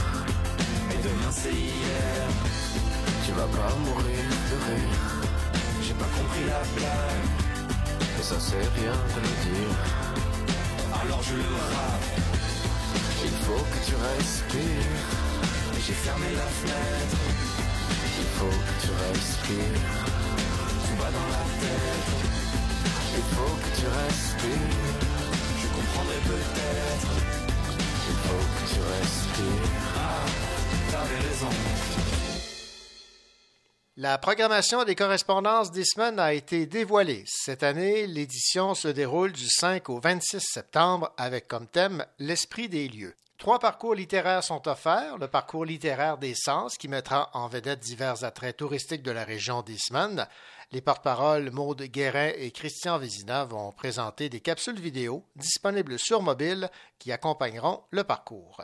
Le parcours littéraire des couleurs, en plein cœur du village, permettra de découvrir les œuvres de Dominique Fortier, Audrey Wilhelmy, Mélissa Grégoire et Natacha Canapé-Fontaine. Et le parcours jeunesse pour les enfants de 6 à 12 ans fera découvrir l'univers de Brian Perrault et de son célèbre personnage Amos D'Aragon. Chaque dimanche de septembre, de grandes entrevues auront lieu sous la marquise du théâtre de la Marjolaine. Parmi les invités qui seront jumelés, on retrouvera Joséphine Bacon et Michel Jean, Simon Boulris et Francine Ruel, Mélika Abdelmoumen et Claudia Larochelle, ainsi que Robert Lalonde et Yvon Rivard. Alors, c'est un rendez-vous du 5 au 26 septembre à Eastman pour les correspondances d'Eastman.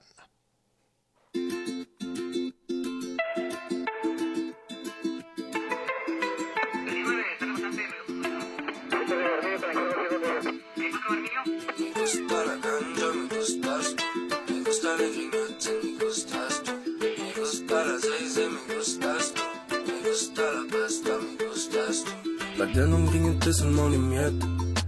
Maintenant je tourne à travers le Québec. Pour foutre le feu, j'ai pas besoin d'allumettes, non. Je peux viser dans le mille à l'aveuglette. Tu peux pas me serrer avec la troupe. Pour être j'en ai mangé les croûtes, yeah, yeah. J'suis choté à crier pour qu'on m'écoute. Maintenant le silence, je sais combien ça coûte. Mhm. Non, faut pas l'idiot, c'est pour ça que je ta yo. Comme ça sur ton illico, presto, presto, illico. Vêtu couleur Pikachu, m'avance mes précieux bijoux. Watch out quand le beat il joue, et je détruis au nunchaku. Oh non, j'ai pas le temps pour perdre du temps, oh non. Ça sert à rien d'être pas content, oh non. C'est pas tout le monde qui me comprend, oh non. Mm, Chaque journée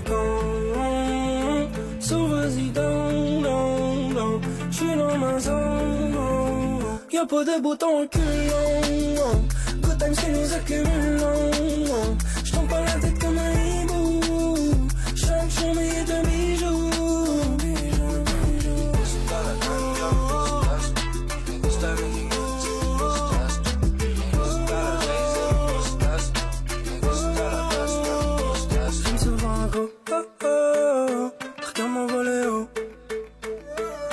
un jamais trop oh oh, l'histoire. J'ai la vitesse d'un guépard, la forme physique d'un gorilla. Y'a non, c'est de drip, bring ton umbrella. Tu veux faire du changing, pas besoin d'un baccalauréat. You got it, ting ting, what you gonna need pour ça? Woke up avec du mimosa, ça fait la la la la. J'suis un fucking pérégré dans mon pays du Canada. Jaune sur mon banana, avec plusieurs mandalas. Un jour ou l'autre, je vais habiter là où poussent les ananas. Ton nom, j'ai pas le temps de me prendre ma tête, ton nom. Vie elle passe et je trop fast, ton nom. Ton show somme des produits néfastes, ton nom. Chaque journée so vas-y down, down, down. J'suis dans ma zone, y'a pas de bouton reculant.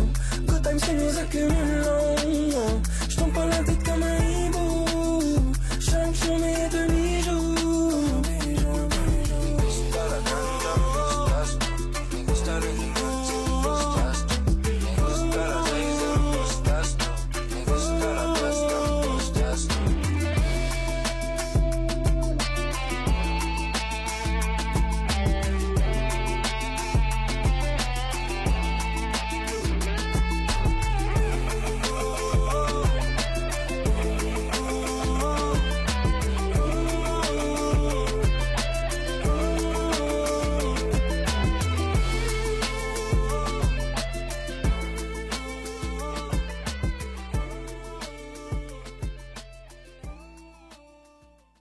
Festival du Jamais lu célèbre cette année ses 20 ans. Le 20e Jamais lu aura lieu du 19 au 28 août à Montréal.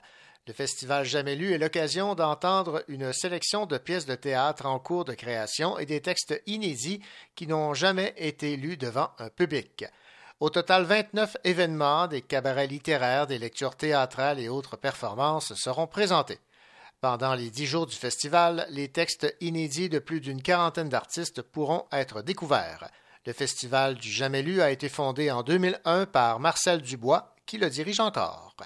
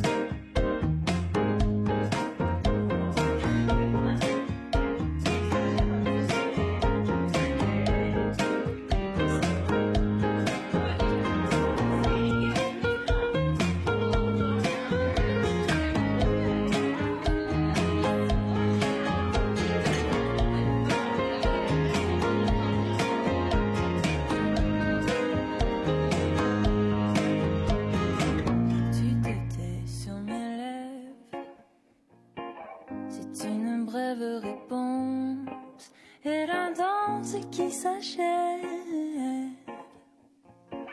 Jusqu'à ce que ça recommence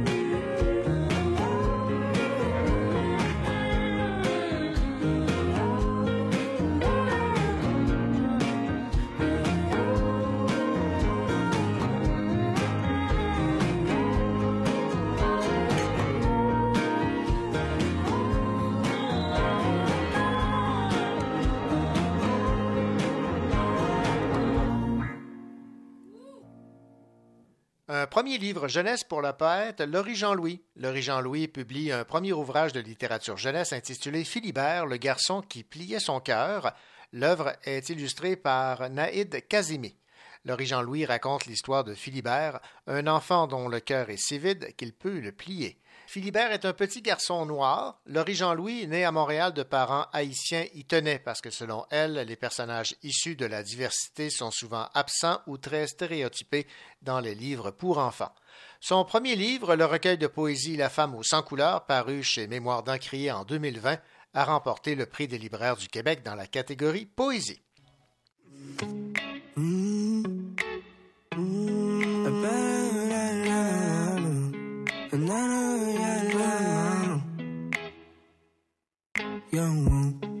Weezy.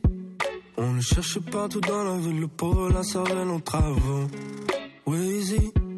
Tu peux pas laisser l'oiseau dans son nid. Je me suis perdu dans le ciel, je suis perdu dans le ciel. Je pensais pour ne plus jamais redescendre. Je sais si la vie belle, si la vie belle. On me cherchait dans le S, on me cherchait dans le wesh. Sorry si j'étais pas rejoignable, j'étais parti dans le ciel. Mon gars, tu peux me reach là où le 3 G Trouve la mélancolie dans un 3 G. Kamehameha sur tous mes ennemis. Flot coupé katana, c'est pas des ananas, c'est une tranche de vie.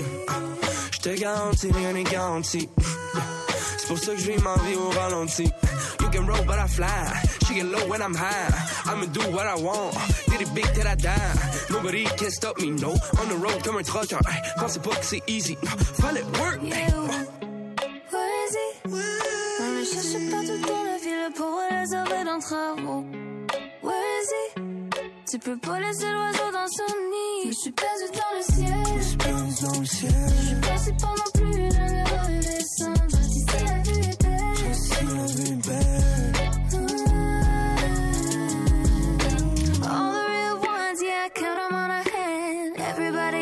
well, it's goodbye. I know what they say, baby, I know how it is. Now I'm doing my thing, it feels right.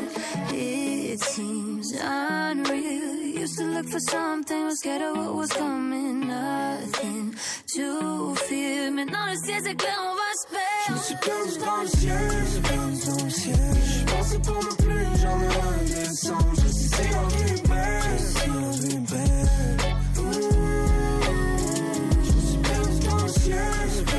Ciel. Je pensais pour ne plus jamais redescendre. Je sais si la vie est belle, si la vie est belle.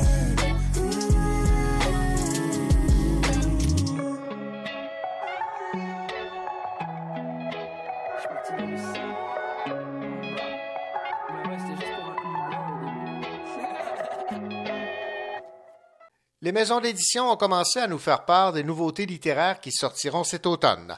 J'ai commencé à y jeter un coup d'œil et voici quelques titres qui ont retenu mon attention. Chez VLB, le roman Noël à Kingscraft de l'autrice cherbourgoise Mylène Gilbert Dumas. L'auteur cherbourgois André Jacques publiera aussi un nouveau roman policier chez Druide avec son enquêteur et antiquaire Alexandre Jobin. Chez Léméac, je note le roman fait par un autre de Simon Roy. À l'instant même, la seule chose qui euh, intéresse tout le monde de François Blais. Chez Québec Amérique, Island de Fanny Demeul et Le crime de Madame Moïse de Sylvain Meunier. Aux éditions La Peuplade, le nouveau roman de Christian Gay-Poliquin, Les ombres filantes. Chez Héliotrope, Pompière et Pyromane de Martine Delvaux. Chez Alto, Les grands espaces de Annie Perrault. Chez XYZ dans la collection Quai numéro 5, Papier Bulle de Simon Boulris et Ève Patnaud. Chez Alire, le roman policier de Richard Sainte-Marie Stigmate et la nouveauté de l'auteur cherbouquois Éric Gauthier, Les étages ultérieurs. Martin Michaud aura aussi une nouveauté, jusqu'au dernier cri, tout comme Francine Ruel et Le promeneur de chèvres. Alors, comme vous pouvez le constater, les nouveautés sont nombreuses, variées et pour tous les goûts. Toute l'équipe du Cochocho se fera bien sûr un devoir de vous parler de ces publications, et c'est sur cet aperçu de cette rentrée littéraire automnale que nous terminons cet autre rendez-vous littéraire. Nous vous souhaitons une belle semaine et surtout de belles lectures. Et surtout, revenez-nous la semaine prochaine. Au revoir.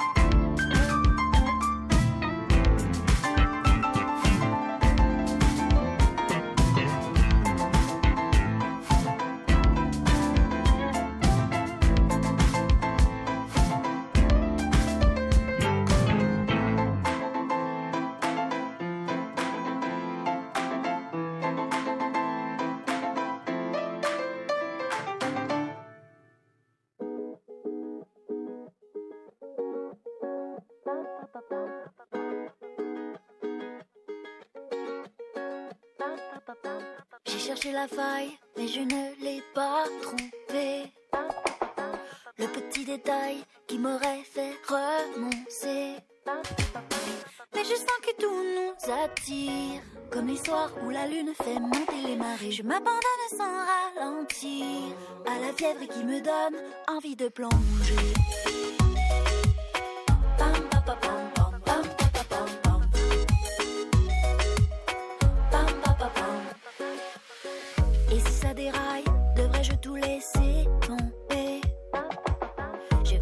De mes sentiments étrangers. Et je sens que ça nous dévore comme un feu de forêt en plein cœur de l'été. Et que si laissé à notre sort, il se peut qu'on ne revoie jamais nos corps affamés.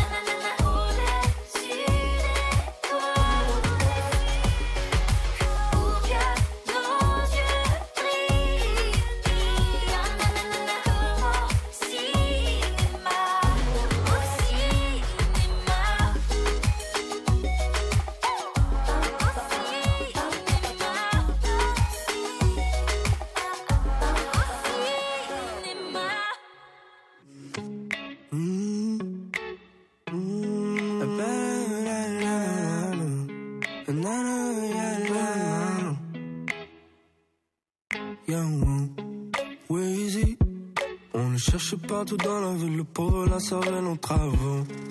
Weezy, tu peux pas laisser l'oiseau dans son nid. Je me suis perdu dans le ciel, je suis perdu dans le ciel. Je pensais pour ne plus jamais redescendre. Je sais si la vie est belle, si la vie est belle.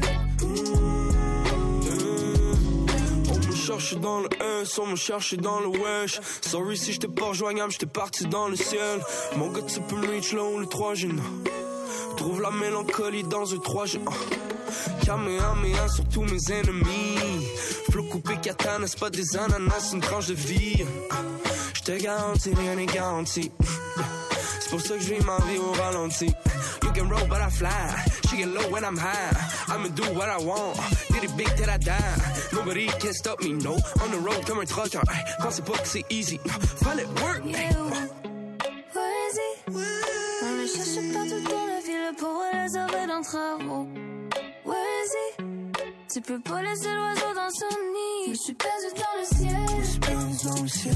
Je suis pas non plus jamais redescendre. Je dis si la vie est belle. Je dis si la vie est belle.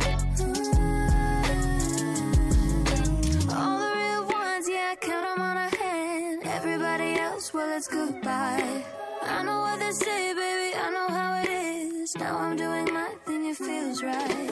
It seems unreal. Used to look for something, was scared of what was coming. Nothing to fear. Maintenant, le ciel c'est clair, on va se Je me perdre. suis perdu dans le ciel, je suis perdu dans le ciel. Je pensais pour ne plus jamais redescendre. Je sais si la vie est belle, je sais si la vie. Je me suis perdu dans le ciel, je suis perdu dans le ciel. Je pensais pour ne plus jamais redescendre come